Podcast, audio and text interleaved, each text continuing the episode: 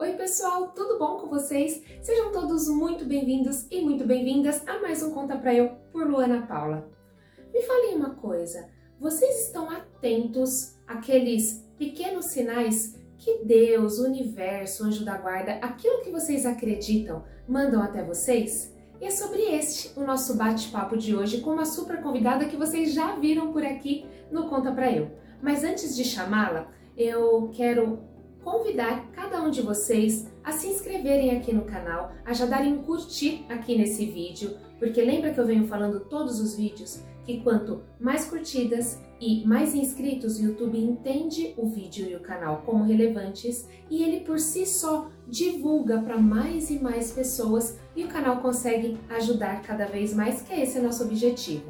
Também convido vocês a darem uma passadinha lá no arroba oficial no Instagram entrem no link da nossa bio, lá vocês conseguem fazer perguntas para Luana Paula, chamar os seus convidados, então indiquem seus convidados, ou seja você também o próximo convidado aqui do, do Conta Pra Eu. E aproveitem para dar uma navegadinha lá na página que tá bem legal, tá bom? E é isso, pessoal. Então nós vamos trazer a nossa convidada maravilhosa, Patrícia Viana Forte. E por que, que nós estamos trazendo ela novamente? Porque ela já veio aqui trouxe uma história linda que auxiliou muitas pessoas, mas um dia a gente fazendo um bate-papo de comadre, ela trouxe uma história que eu acho que com certeza vai ser importante para alguns ou para cada um de vocês, porque foi muito importante para mim. Então, seja muito bem-vinda, bicha linda do meu abuso, Patrícia Viana Forte. Pessoal, vocês já conhecem esses dois rostinhos aqui, né? Porque Patrícia Viana Forte, ela já tem a chave do Conta Pra Eu, ela é aquelas visitas que já entra no Conta Pra Eu, já abre a geladeira, já se serve de suco, porque ela já é aqui, ó, ela já é a cara do Conta Pra Eu, por isso que ela tá aqui de novo com a gente. Então, amiga, bicha linda do meu abuso, seja muito bem-vinda mais uma vez, Patrícia Forte.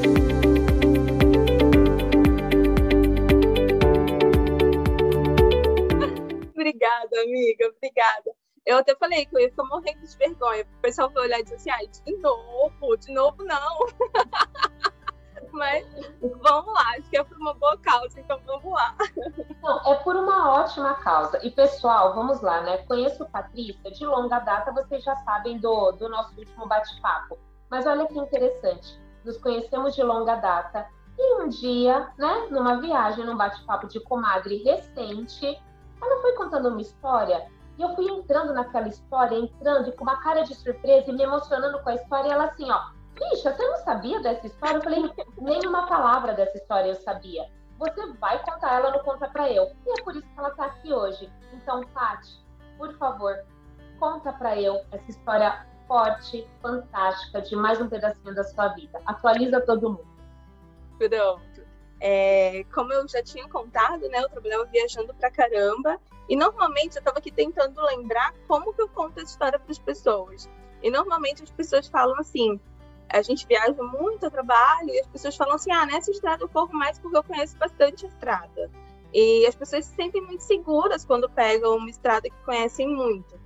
Eu trabalhei um tempo viajando pra caramba, eu pegava é, a cada semana eu pegava uma rota e era sempre as mesmas rotas. Uma semana eu ia para um lado, outra semana eu ia para outro. Uma semana eu ia para o litoral, outra semana eu ia para o interior.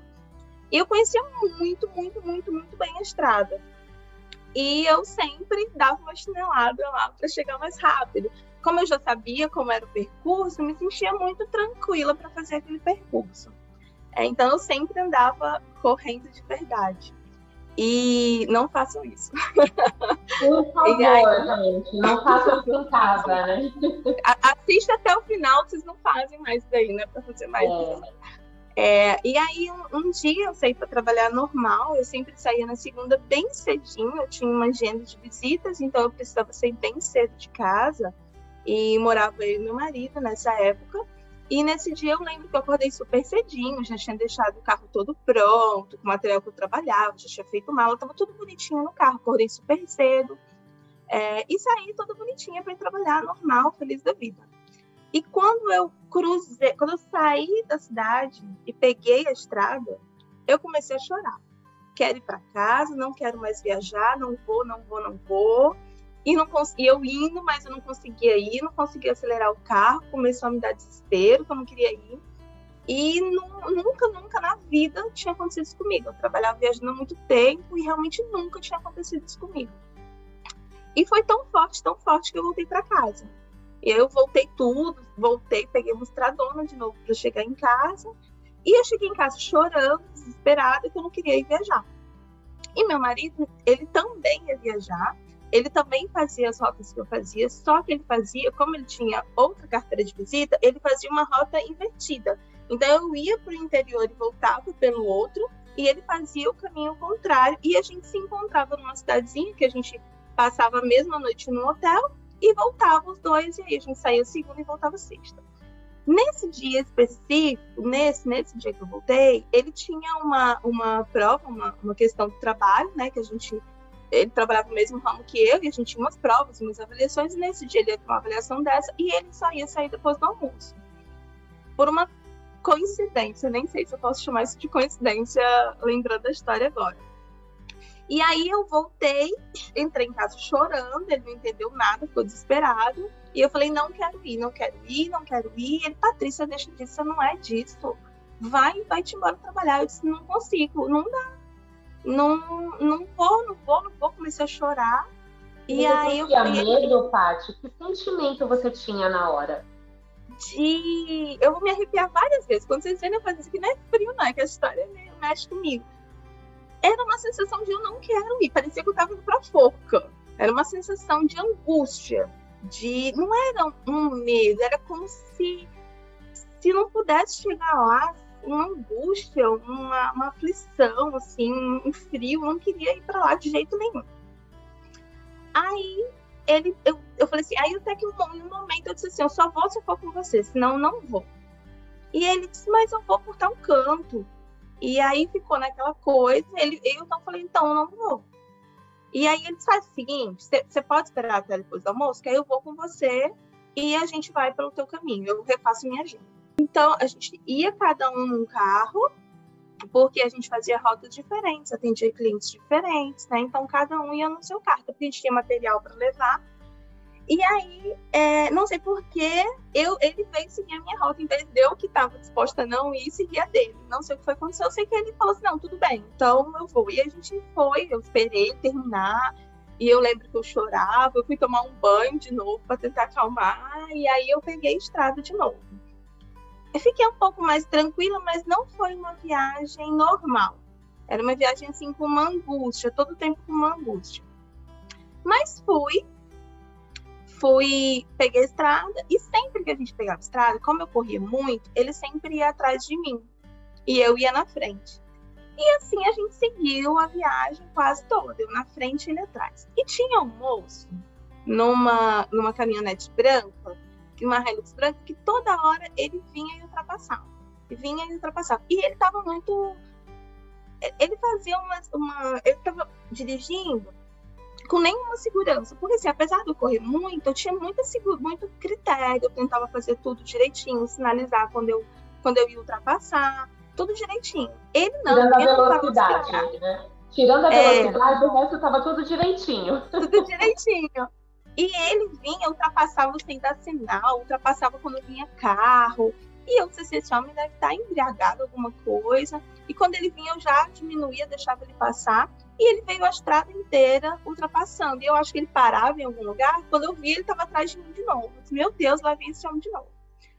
E aí, sempre que eu ia fazer essa rota, eu parava numa lojinha de doces para tomar um café e seguir estrada. Eu sempre, sempre nos meus percursos assim que eu fazia, eu tinha o meu cantinho de parar e tomar um café e seguir viagem para dar aquela despertada. Era uma viagem mais longa para dar aquela despertada.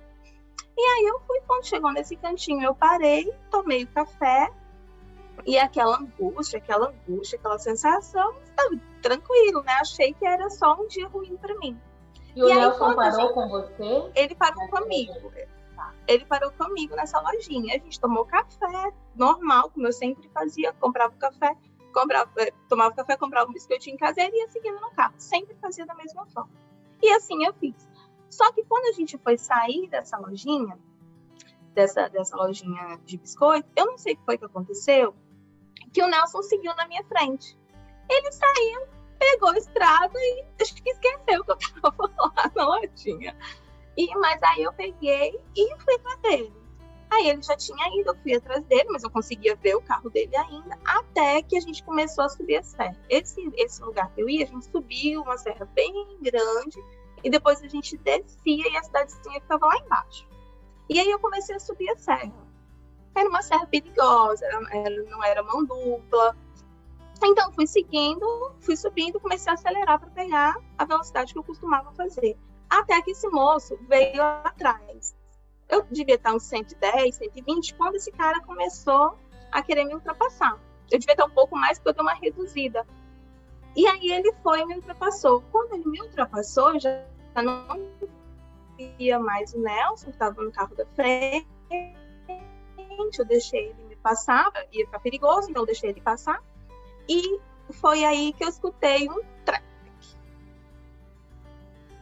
E aí, assim, voltando um pouquinho, esse carro ele era novo.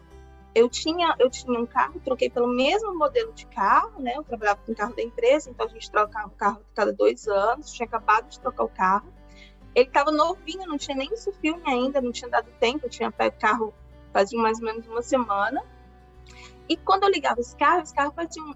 O Nelson dizia que achava que a descarga dele estava com problema, porque ele fazia um barulho um pouquinho estranho. E o Nelson, ah, pode ser que seja descarga do carro, alguma coisa que veio solta. E aí eu falei, ah, então eu vou fazer a viagem. Quando eu voltar, eu ia passar uma semana na cidade, eu botava o carro para fazer revisão. Mas era muito, carro era novo. E teve um detalhe que eu senti também durante a viagem, que era quando eu passava de 150, 160, o volante começava a tremer. Em 140, o volante começava a trepidar um pouquinho. E eu achava aquilo estranho, porque eu tinha um carro igualzinho, que eu chegava com 160 com volante seguro, durinho, mas achava que era uma coisa do carro, não, não, me, não me importei. Mas nessa hora que eu deixei ele me ultrapassar, eu reduzi a velocidade deixei ele me ultrapassar. Então, devia estar 110, 120, por aí. E aí, quando eu reduzi, que eu quis retomar, fez. Foi como se tivesse quebrado uma barra de alguma coisa, um galho, não sei, fez track. Quando fez track, eu perdi completamente, é, perdi completamente a direção do carro. Completamente a direção do carro. O carro começou a ir para lá e para cá, e para lá e para cá, e para lá e para cá, e eu já estava assim, a estrada terminava e tinha três metros para cada lado, mais ou menos, assim, já estava um pouquinho de, de, de, precipício, né? E aí eu perdi o volante do carro, comecei a ficar muito aflita, porque eu não tinha controle nenhum sobre o carro, o carro ficou indo para lá e para cá. Tem, aí vinha descendo uma carreta, lá tinha um centro da Coca-Cola, vinha descendo uma carreta carregada. Quando eu vi a carreta no meio da pista, sambando com o carro para lá e para cá, eu disse, eu não tenho o que fazer, foi me dando aquela aflição, aquela aflição, eu vou morrer, eu tinha certeza que eu ia morrer. E aí eu comecei a tentar fazer algumas coisas. Então, eu tentei jogar o carro para a direita, porque aí eu ia cair, mas pelo menos ia bater no caminhão. Só que quanto mais eu puxava o carro para a direita, mais o carro ia para esquerda. E eu tentei frear, e aí quando eu freava, o carro ficava mais descontrolado ainda. Parecia que ele ia mais para um lado e para o outro, mas era muito, muito. Eu fiquei sambando na estrada. E aí eu tentando puxar e o carro voltava mais ainda e eu tentava frear. E em momento nenhum eu fiz nada, não, não brusco, não fiz nada. A estrada lá é um tapete, né? A estrada do Piauí é uma estrada que quem conhece sabe que não tem uma pedra no meio do caminho, assim, não tem um buraco, não tem nada. A estrada é um tapete. E eu naquela situação. E aí, no auge, assim, eu já muito desesperada, já muito. Tipo, hoje eu tinha tentado tudo o que eu sabia para tentar reduzir a velocidade, para tentar colocar o carro em controle, mas realmente o carro estava completamente fora de controle. No auge do desespero, quando eu vou morrer, né? E eu já estava desistindo, eu escutei. E escutei como se fosse um homem aqui desse lado. Escutei uma pessoa, como se fosse uma pessoa falando em claro e bom som. Eu sentia aquela respiração da pessoa. E a pessoa só falou o seguinte: vira o volante todo para a esquerda e se abaixa. E, e, e, foi só isso. era, era uma voz tão certa me dando aquela instrução, era uma voz de homem que chegou para mim e disse: vira o volante todo para a esquerda e se abaixa. Não foi com desespero, foi com a maior tranquilidade do mundo. E eu, na mesma, foi tão certo que na mesma hora eu rodei o volante todo para a esquerda e me abaixei. Não tive dúvida que era para fazer aquilo.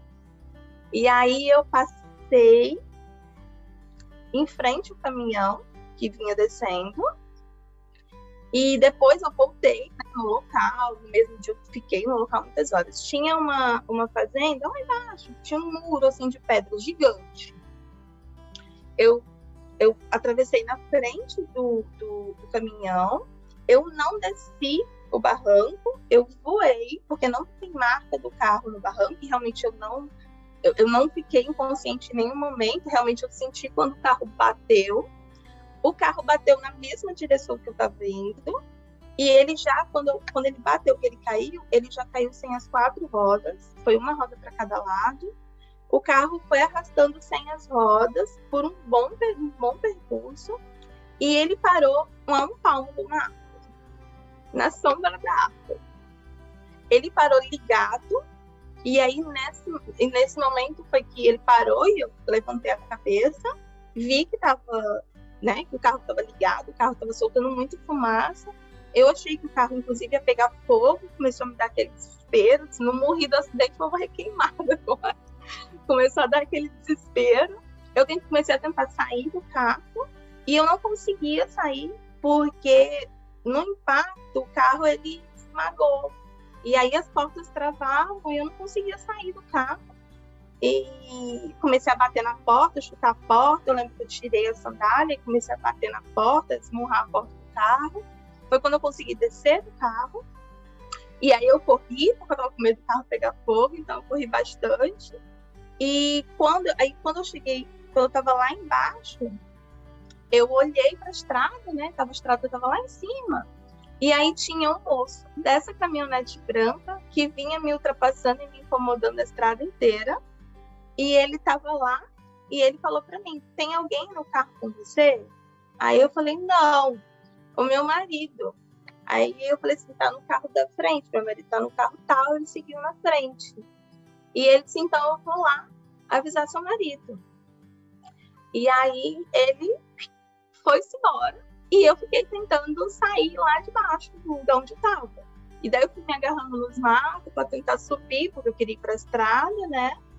E aí, quando eu cheguei lá em cima, eu vi o caminhão que eu tinha passado em frente, o caminhão parado um pouco mais à frente, e o motorista estava sentado no meio-fio, chorando, chorando muito.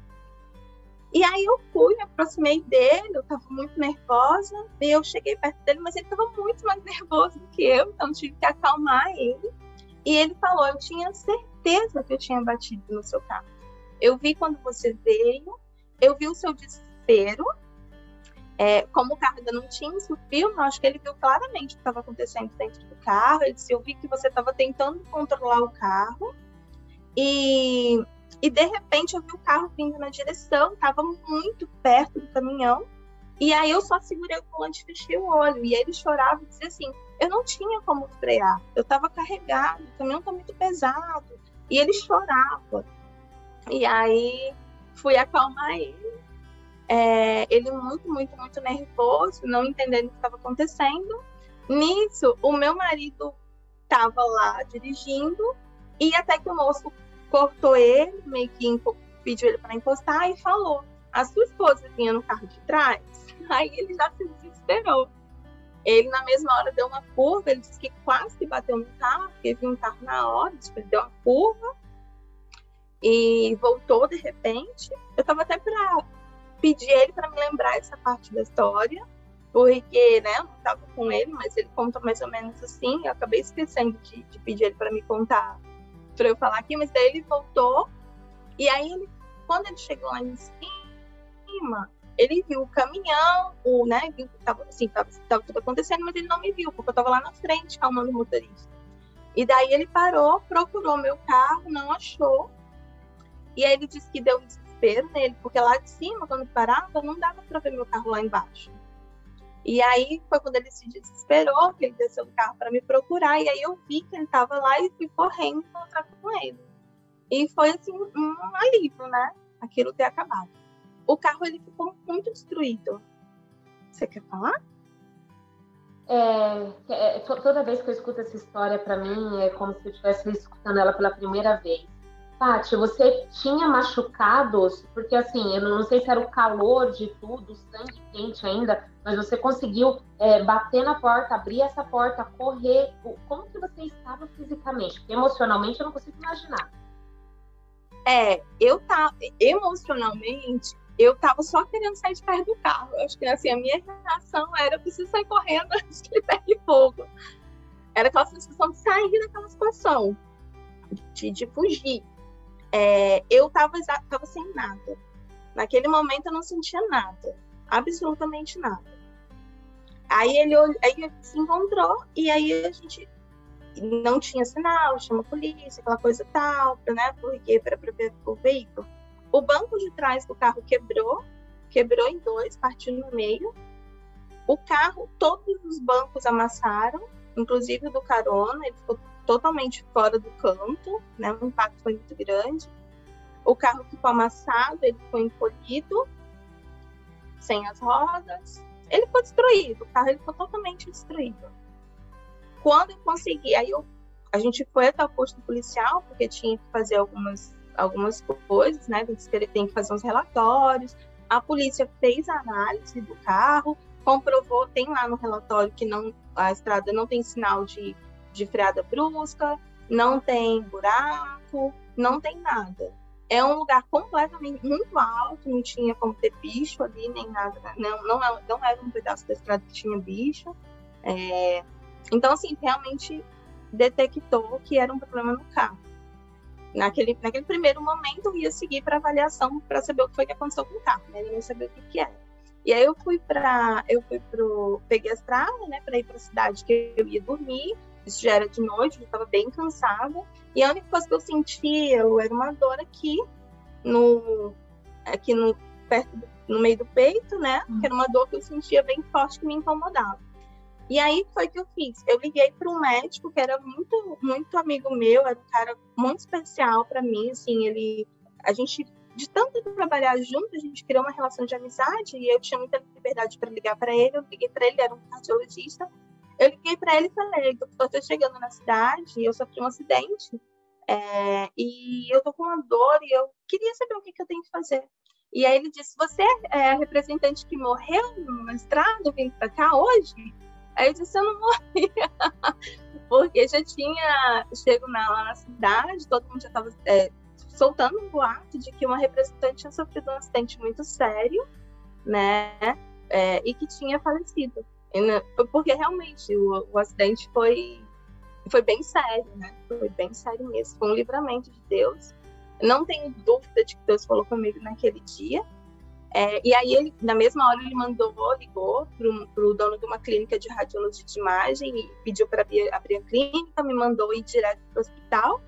Ele chegou lá com roupa de ginástica com a esposa dele, um querido, assim, para ajudar. Nelson estava desesperado ainda, estava assim, em choque, pra, porque ele estava com medo de eu ter tido algum trauma interno, e porque eu estava com essa dor muito forte, incomodava um pouco para respirar. Mas aí essa dor foi só da pressão do cinto, né, dos impactos do cinto, e ela passou, no mesmo dia ele me deu um medicamento e já passou essa dor que eu estava com cinto de segurança. E eu tava. A única coisa que eu fiquei por uma semana foi dois hematomas na perna que ou foi da pancada quando eu bati, ou foi eu esmurrando, chutando a porta do carro para sair, não sei. Em algum momento eu fiz dois hematomas bem pequenininhos na perna, e foi a única coisa que aconteceu comigo, assim, realmente foi um grande livramento. É... Depois eu segui, eu... e aí ele falou para mim, assim, eu a gente vai conseguir resolver o problema da dor, te dou um remedinho, esses hematomas é, daqui a pouco passa, só não sei se você consegue limpar seus pés eu subi o morro, escalando, segurando nos matos, e tipo, eu já tinha abandonado a sandália lá do carro, e o meu pé estava imundo de subir tudo aquilo. E, enfim, foi é uma história assim que, que mexe muito comigo, assim, que eu sempre comento quando alguém tem muita segurança em pegar a estrada correndo. Mas assim, eu sempre fui evangélica, eu sempre cristã, né? É, mas sempre tive a certeza de que Deus existia, nunca, nunca tive dúvidas disso. Mas Deus é alguma coisa, tipo, eu tô aqui, eu tô olhando para Deus que tá ali. E eu nunca, depois dessa, dessa experiência que eu tive, né, dessa situação que passou comigo, eu nunca, depois disso, sim, mudou. A minha forma de ver, de, de, de perceber Deus, a minha forma de ter Deus comigo, a minha fé, a forma como eu sinto tudo isso, que antes eu pensava em tudo isso e hoje eu sinto tudo isso, mudou muito. Mudou muito. É, Deus não é mais uma pessoa longe que está cuidando de mim de algum lugar e me vendo, porque Ele consegue ver todas as coisas e estar em todos os lugares. Eu vi que não é tão longe e eu vi que Ele estava realmente do meu lado, se fez presente é, e Ele não eu, até quando eu contei essa história, eu estava no carro junto com outro, outro amigo nosso, e eu falei assim, ele não falou, tipo, olha, Patrícia. Ele, tipo, ele não fez nada disso. Mas só faltou, né? ele mandou insight, te mandou sensação, te mandou o cara da Hilux branca, ele te mandou um monte de coisa. E aí ele veio quase personificado, ele falou, não, vou ter que descer daqui. Pegou o roupão dele, desceu, falou, gente, não é possível, ela não vai parar. Parou. Ele desceu aqui, para te, te proteger. Jesus amado. Olha. Eu achei, eu, eu contei pra Luísa e disse assim, ele não falou tipo Patrícia, tipo alguma coisa, não, ele falou só assim. A voz do Cid Moreira, né? Era uma boa, foi uma coisa assim que eu não sei, como se fosse agora, se eu não esqueço mais. É, simplesmente era uma voz de homem, de homem novo, assim, normal, não era uma voz assim, de senhor de Cid Moreira. Ele só falou, vira o volante todo para a esquerda e se abaixa. E era tanta segurança e tanta certeza que eu.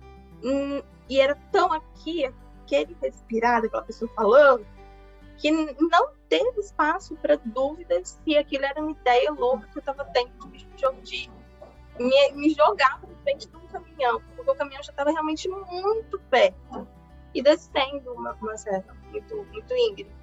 Então foi assim, mudou muito, sabe? Eu vejo assim que é, é, Deus, ele, ele controla todas as coisas, ele não controla, talvez ele não controle a minha teimosia ou a minha falta de percepção, mas ele controla todas as coisas e ele está aqui, ele não está lá, ele está aqui para todas as coisas. Assim. Eu lembro que eu mudei muito a minha forma de ter fé, a minha forma de acreditar em Deus, a minha que antes era uma coisa tão longe, tão teórica, e hoje é uma coisa tipo, eu tô aqui fazendo alguma coisa, e se eu preciso de uma ajuda, de, de uma paz, de um conselho, eu sei que Deus está aqui, eu tipo, eu falo com ele, eu sei que ele está me ouvindo. É, hoje eu sinto Deus, hoje eu percebo Deus na minha vida de uma forma muito diferente. Hoje eu não preciso, eu não sinto mais é, a necessidade de é, buscar algo que está muito longe. Eu sinto a necessidade de ter ele perto de mim, me aconselhando, vendo que eu estou errando, vendo que eu estou teimando, vendo que eu estou fazendo certo, vendo é, o que eu estou fazendo. Então, assim, é, realmente mudou muito a minha vida. É, inclusive nessas, nessas coisas, eu já tenho algumas coisas antes e não percebeu. Eu sou muito lesada para perceber essas sensações. Você sabe que eu sou muito distraída para isso. Mas realmente é uma história que mudou muito a minha vida e a minha percepção. Eu, depois de mais ou menos uma semana, o carro chegou é, é, em Teresina. E aí eu tive que ir lá receber o carro, o carro da empresa, então tinha que assinar, né, direitinho. E aí quando o carro chegou, eu estava lá esperando, o carro foram descendo, tirando o carro lá do caminhão, e tinha um senhorzinho lá esperando o carro dele, né, uma concessionária, parte da oficina, também tava, devia estar esperando o carro dele. E aí ele olhou pro carro e disse assim, nossa, essa pessoa teve uma morte horrível. E aí eu olhei para ele e disse, não, eu tô vivinha, não tive morte nenhuma. Mas assim, pelo nível de, de horror que tava o carro, depois é, eu descobri que alguns carros do mesmo que usavam a mesma base do meu carro, ele quebrou a barra de direção. É, tiveram vários acidentes a nível Brasil. Então, o meu carro foi um deles, teve a barra de direção quebrada. É, o, a, a perícia veio, veio uma perícia, inclusive, de São Paulo, na época, lá em Teresina, olhar o carro. E eles botaram no laudo que eu tinha falado no relatório da polícia é, rodoviária que eu tinha ido desviado um buraco e perdi o controle do carro e que a barra de direção quebrou porque eu caí lá embaixo. O carro voou e quebrou. É, mas não foi, não procede. É, então, não foi certo o que eles fizeram. Muita gente me pergunta: ah, você não botou na justiça, você ia ganhar um dinheiro, não eu tava tão grata de estar viva, eu tava tão. Hoje eu fico pensando que talvez eu deveria ter feito alguma coisa como livramento e precaução para outras pessoas que estavam usando o carro. Eu acho que eles deveriam ter feito um recall, eu acho que eles deveriam ter consertado esse problema, né? Eu soube de vários acidentes que tinham acontecido, a gente pesquisou. É, me sinto um pouco é, mal de não ter tomado essa atitude, mas na época era uma sensação de eu encontrei Deus tão boa, de que é, ele ainda me quer um pouquinho aqui tão boa, que realmente eu não tinha vontade de, de fazer nada. Eu não queria justiça, eu não queria correr atrás dos meus direitos, nada, dessas coisas. É, eu só estava muito grata. E depois eu, eu avisei minha mãe, esperei mais ou menos uma semana e tal para avisar minha mãe, né? Falei com ela. E aí ela achava que eu estava toda quebrada sem querer falar a verdade para ela. Mas eu falei que não, e fui avisando deles com calma, né? Eu morava no mesmo estádio que ela. Mas é isso, a história é essa. Eu acho que, que a gente tem que começar sim a ter mais atenção né, nas, no que a gente sente. Eu sou muito ruim disso, sou muito ruim disso, mas eu acho. E, e é essa história, essa história de, de muita gratidão é, por Deus saber que eu tô aqui e cuidar tanto de mim. Então, é uma história de gratidão a Deus. Ai, amém, amiga. É, que você é muito ruim de perceber os sinais. Nós entendemos, Deus também, né? Ele entendeu mais do que a gente, porque não é possível. Parece uma historinha que tem, ai Deus, você não fala comigo, ele manda o cara no barco, manda a borboleta, manda alguém para salvar, mas não veio Deus pessoalmente. No seu caso, ele teve que vir pessoalmente. Mas fico muito feliz com porque você está aqui podendo contar essa história para gente, né? Porque senão nem teríamos nos conhecido. Então, muito obrigada a Deus por sim estar presente e por te salvar, por te resgatar. Quando o rapaz na concessionária falou, nossa, foi uma morte muito feia. Talvez tenha sido um renascimento, né, Paty? Talvez você renasceu, você não, não é mais aquela pessoa que você era lá atrás, né? Então, deixa aqui para o pessoal uma dica da, da Paty renascida. O que, que você deixa de sugestão para o pessoal? É, assim, uma... A, a, grande coisa assim, que eu falo é isso. É, cada um tem sua forma de, de acreditar no que é mais bonito e maior e infinitamente melhor que a gente, né?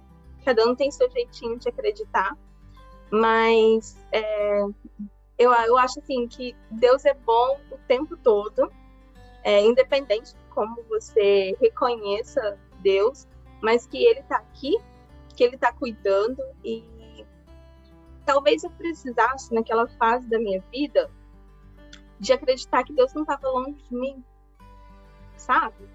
E às vezes a gente. Eu me emociono muito com essa história, eu tô aqui toda arrepiada aqui.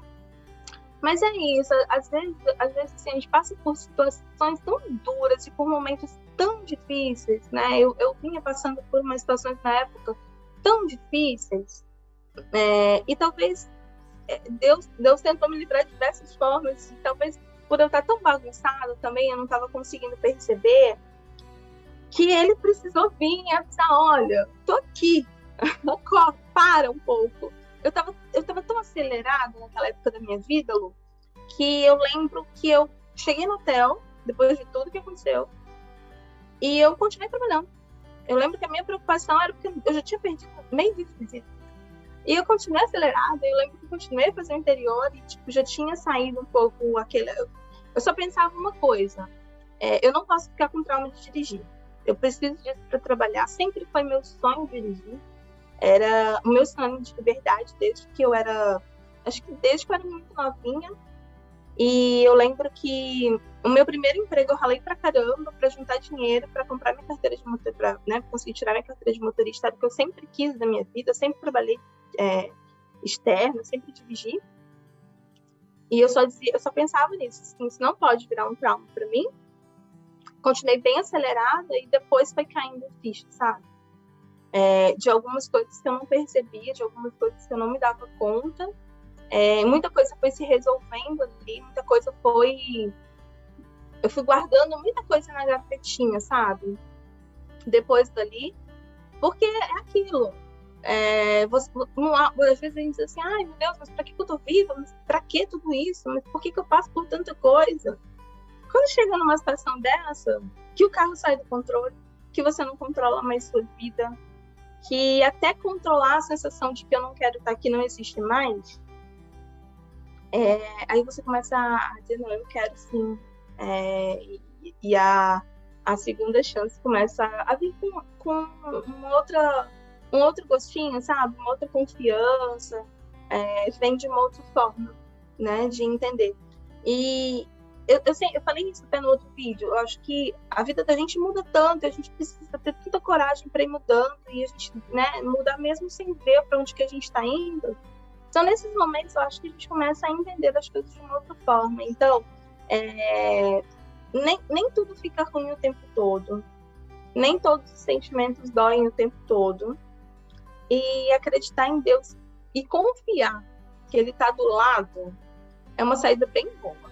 É uma dica bem boa que eu dou. Assim, é um alívio. Às vezes a gente acorda querendo.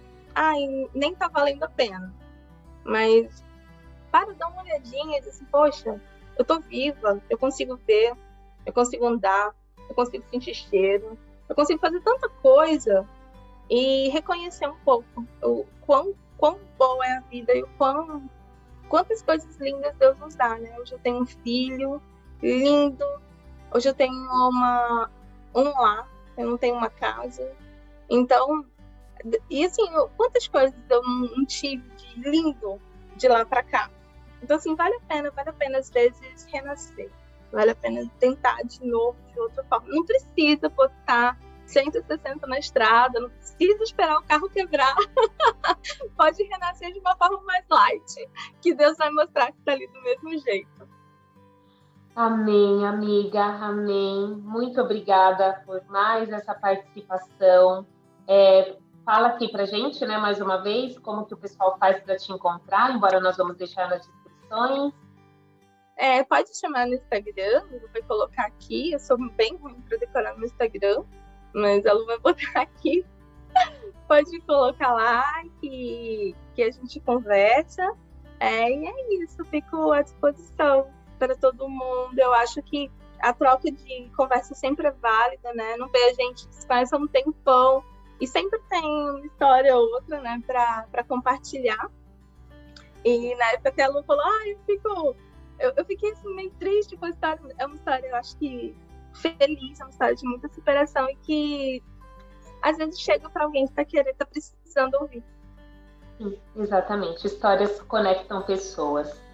Pati, obrigada mais uma vez, obrigada por estar viva aqui conosco, por essa gratidão toda que você transborda e por compartilhar mais esse pedacinho de história com a gente, viu? Te amo muito, bicha linda do meu Também. um Obrigada. beijo. Tchau, tchau. Amiga, que história profunda, né? É, me impactei quando fiquei sabendo dela pela primeira vez, me impactei hoje quando você compartilha é, novamente conosco e fico muito feliz que você observou os sinais que Deus estava te mandando. Fico muito feliz porque nós nunca estamos sozinhos, né? Nós temos esse, essa proteção, essa mão amiga, esse manto que protege, independente do que a gente acredite. né? E, e, e você traz muito forte isso de algo maior. Fico muito feliz e muito agradecida pela sua história e por você estar aqui conosco contando. E agradeço a cada um de vocês que ficou aqui conosco até agora. Se vocês gostaram, um curtir e muito mais do que isso. Se vocês lembraram de alguém que pode ser inspirado com essa história de vida maravilhosa da Pati, compartilha. E eu espero cada um de vocês na semana que vem com mais um super convidado ou super convidada aqui no Conta Pra Eu por Luana Paula. Um beijo e até mais!